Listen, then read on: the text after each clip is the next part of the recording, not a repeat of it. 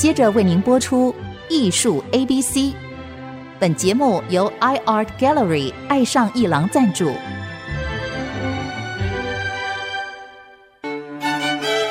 Appreciation, buying and collection。艺术 A B C，艺术入门的三部曲，艺术收藏的必修课，让您成为品味出众的艺术鉴赏达人。您的家成为风格独具的私人美术馆，实时与艺术之美对话。艺术 A B C，陆杰明主持。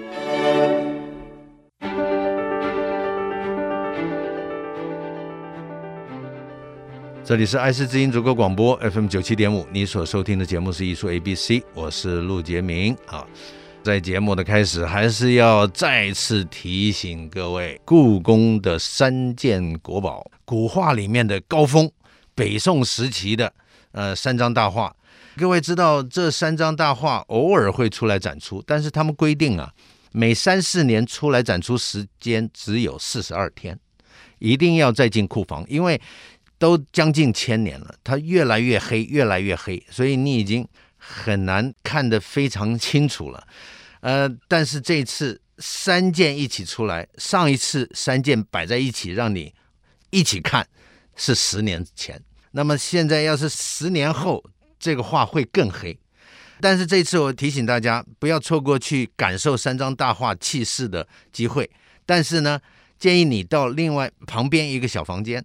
故宫呢，用八 K 的这个摄影拍了一段十一分钟的这个视频，是非常清楚打着光啊，拍着三张的细节。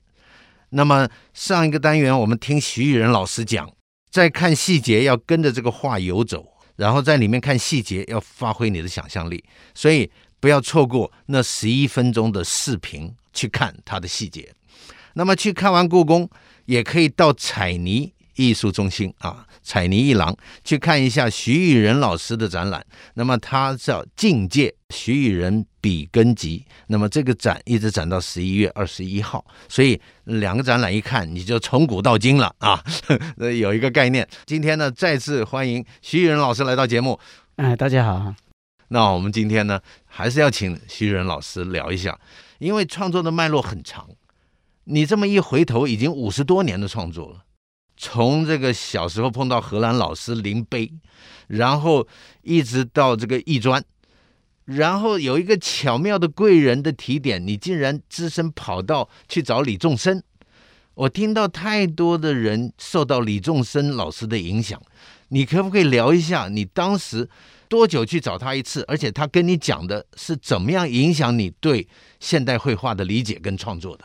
我大概在艺专一年级下学期找他，大概一个月去一次哈。我找他的时候，他给一个最大的感触说，他对艺术的热爱，对艺术的热爱跟激情，在跟我们讲艺术史。你看他眼神，让我很感动。对艺术的教育热情，嗯，也让我很感动。嗯，虽然他你去了大概一年，他讲绘画的原理，然后是绘画的艺术史都差不多。可是因为那时候那种那种感觉在学校没有。嗯，他激发了很多对艺术的想法。嗯，也许我对艺术史的研究，我个人的研究，我看艺术史主要是看那分水岭，是那个时代会为什么产这种话，大概看一下。当然要看人家写的理由，我自己在用我的想象啊。所以我我很在意我每个阶段里面的浑水岭在哪里，或这个时代的浑水岭在哪个地方。我我知道你的意思，那个分水岭，也就是我们说的每一个流派的转变的领头羊出现，比如说。古典、浪漫、写实、印象、后印象、野兽、立体、表现、未来，这些分水岭主要的领军人物，你会非常有兴趣，因为他有创新的企图心，还有东西方的思维啊的观念啊，所以这个东西方的思维的观念我也很早就有。可是我去美国，因为我用艺术签证去美国，大概一九七九去美国待了前后五有五年，大概七七，嗯、因为我喜欢跑来跑去，喜欢玩哈，才真正在西方。真正了解西方的艺术是什么？我在纽约待很久，面对原作了。对，美术馆、博物馆面对原作了。对对对，跟我们现在看故宫的三画，故宫所有都一样，都是原作。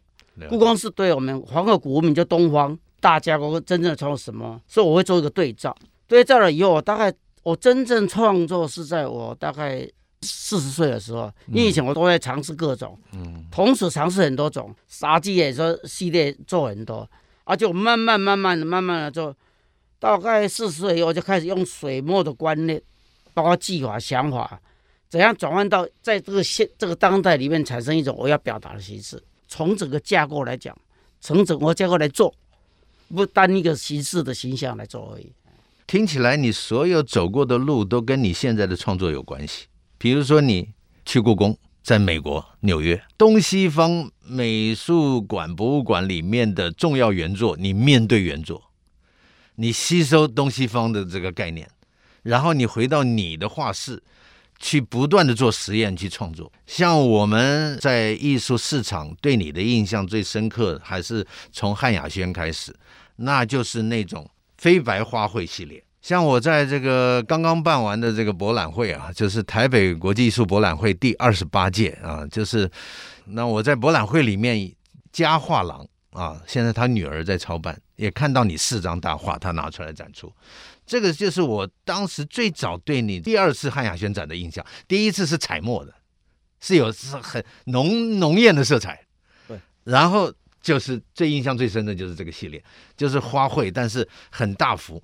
花梗子、花头，让我想起八大，让我想起徐青藤，让我想起一些古人。但是他，你跟他不一样，你要不要讲讲这个是系列的创作？我先从那个，我刚开始大概四十岁画是画的很满的，油墨跟彩墨。是的，画的很满。可是我我是用晕染的勾线，最后用勾线的话，这个他那时候是油画颜料来画，也用也用传统的颜料来画。是到第二个阶段的时候，我是我是画用笔墨。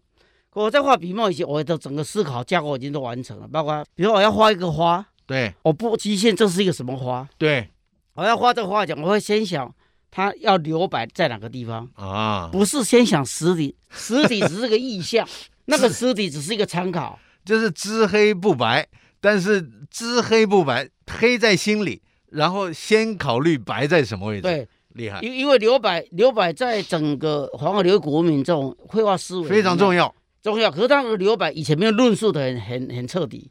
哦。我给他倒过来想说，因为以前是先从有景由他白自然流的，我是我是逆逆向思考，我先从摆，嗯，比如我要画这，我看这个纸空白的时候，先在这个纸上画呆，这要留多少白？这花大概多少？有的时候有草图，有时候没有。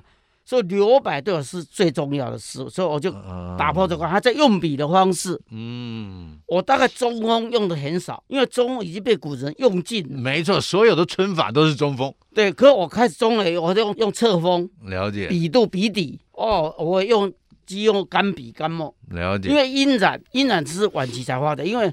我要把干笔干墨做到很彻底啊，所以我在画的时候跟会跟前人完全不一样。是，有我们了解前人的写意的方式，嗯，因为我看很多。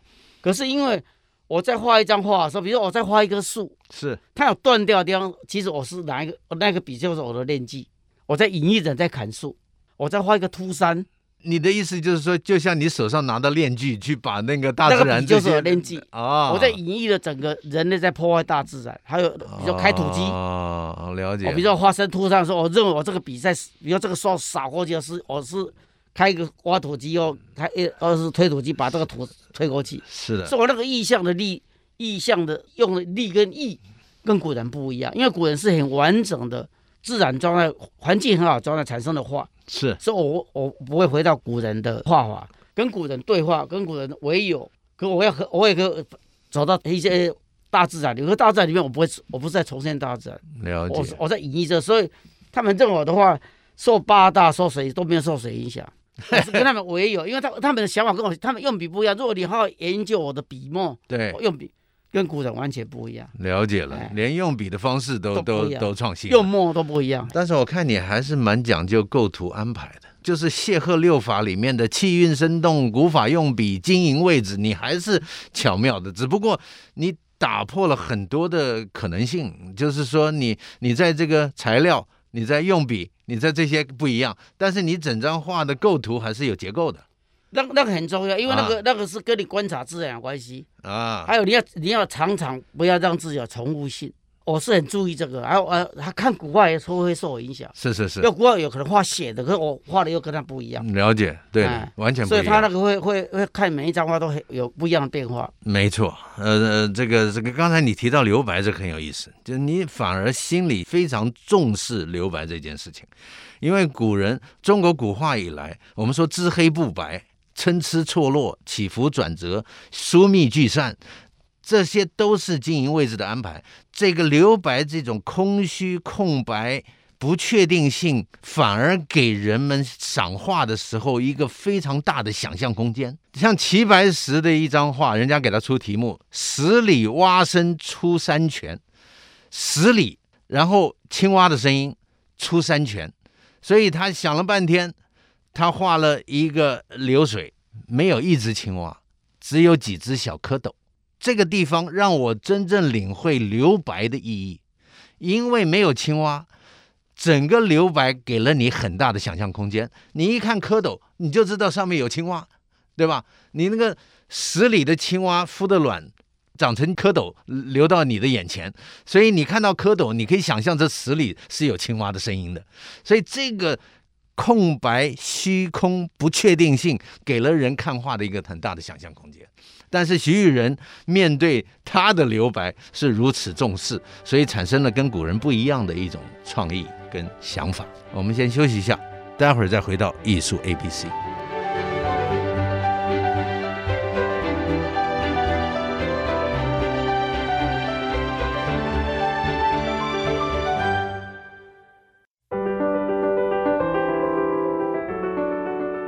欢迎回到艺术 A B C 节目，我是陆杰明。哎呀，今天非常高兴跟徐雨人对话，刺激我想起好多这个对话的这个感受。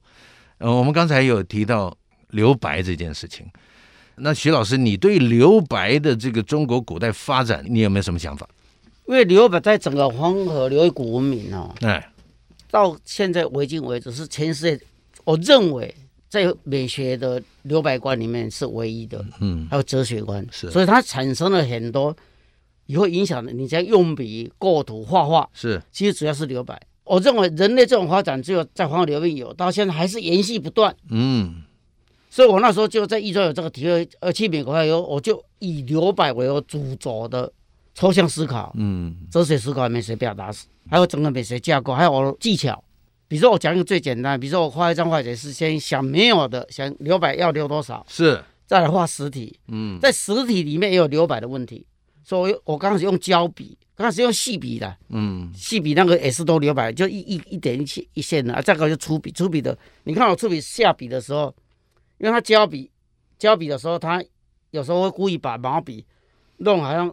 开车开叉一样，对对对，很多种，我用很多种旧笔，飞白一样。对，所以它我沾笔的时候也不会全部沾点，对，有时候这边沾一点，边不沾，所以它一刷下去的时候，所以印下去印笔的时候，就里面就很多留白啊。所以那个你那个线条里面的留白要跟外面的留白就会呼应了，这是我自己想的方法。嗯，跟古人的写意完全不一样，跟八大，因为八大他们那个境界很高。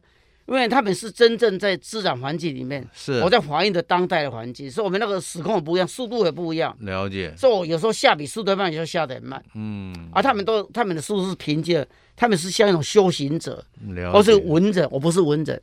对我来讲，文人的、嗯、对我来讲，那个时代已经不一样。你客气，我我看了这个没关系。我看了你的那个访问的一个 一段影片，我发现你住在你住的地方有点像古人住的那个山里面的一个小房子。对对对，我是住在那个旁边都都树林的，一眼看去有点像废墟。对，没错，一个一个像一个毛坯房，哎，对，没有装修的一个一个水泥结构。哎，对对。然后你在里面点个灯，一个书桌，然后一个空间。嗯那个影片拍的就像你好像是回到古代，一个有想法的创作者在古代森林间的那种生活，太羡慕了。于是我我去看看故宫的话，我是我跟古人在对话，也是回到那个空间。你看，啊，像我也喜欢一个人喝一点酒，读李白的诗，也是跟李白对话，他变成我的朋友。哦，所以我感觉这种留白的的想象是我最主要的创造的原点跟架构，而产生新的创作。是的，因为。我看过很多论述都没有好好论述，哦哦，又会慢慢写。我都写比较隐喻式的，有点短字式的，不是就理论架构式留白的想法。所以这是影响我大概四十岁以后到现在的创作，都是依这个脉络在走。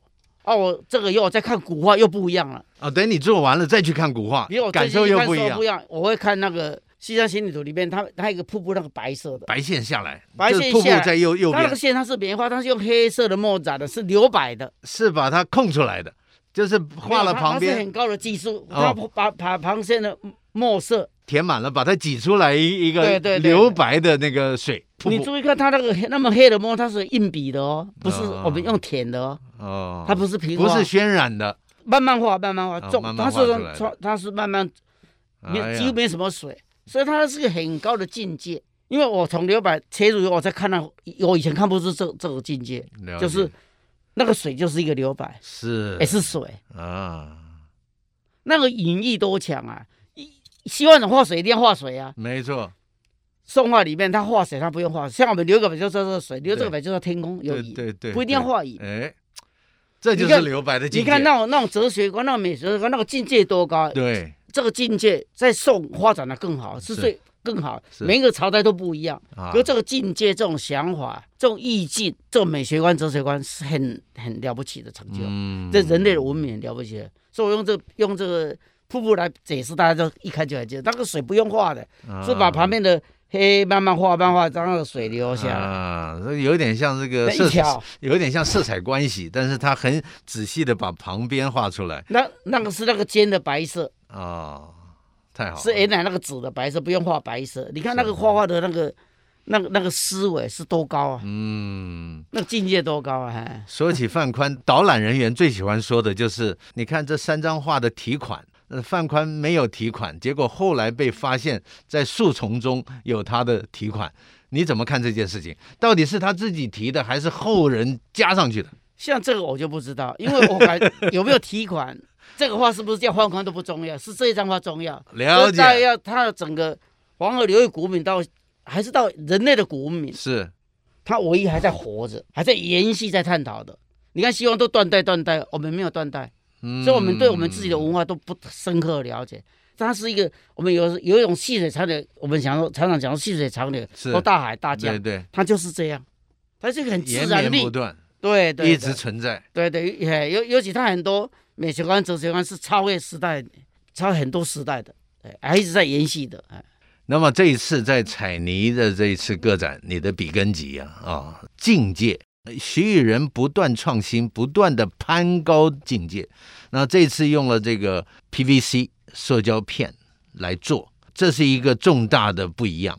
你看这么多年来，您今年应该是七十上下了，七十，七十，哎呀，七十生日刚过是吧？过了，刚过，生日快乐！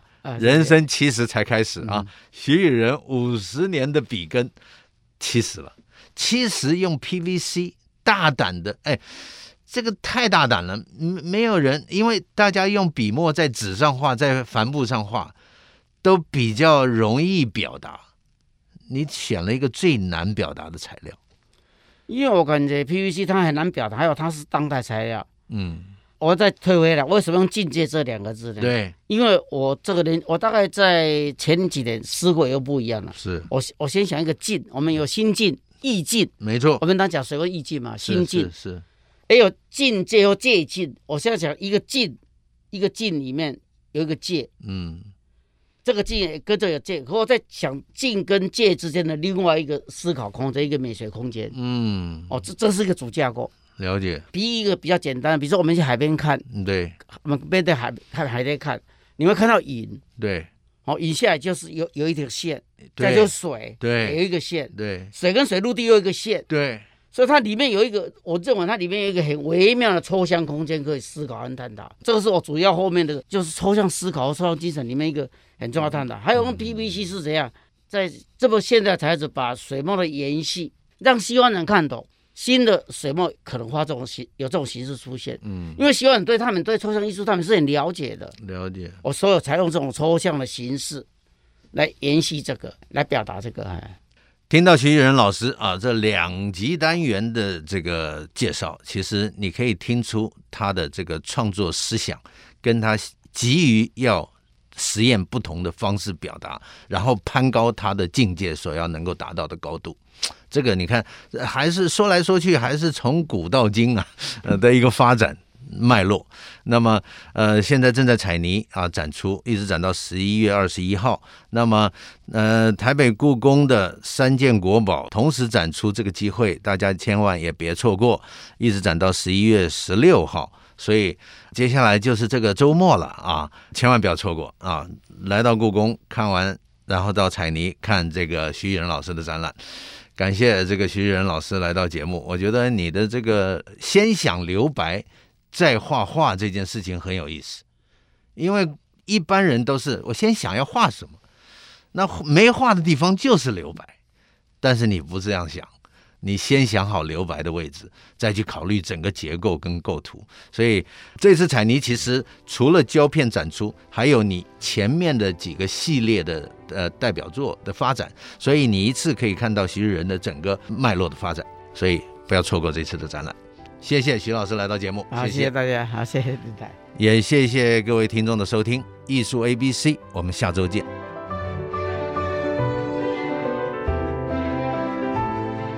以上节目由爱上一郎赞助播出，放松心情，静静体会艺术的美好。iArt Gallery 让您爱上一郎。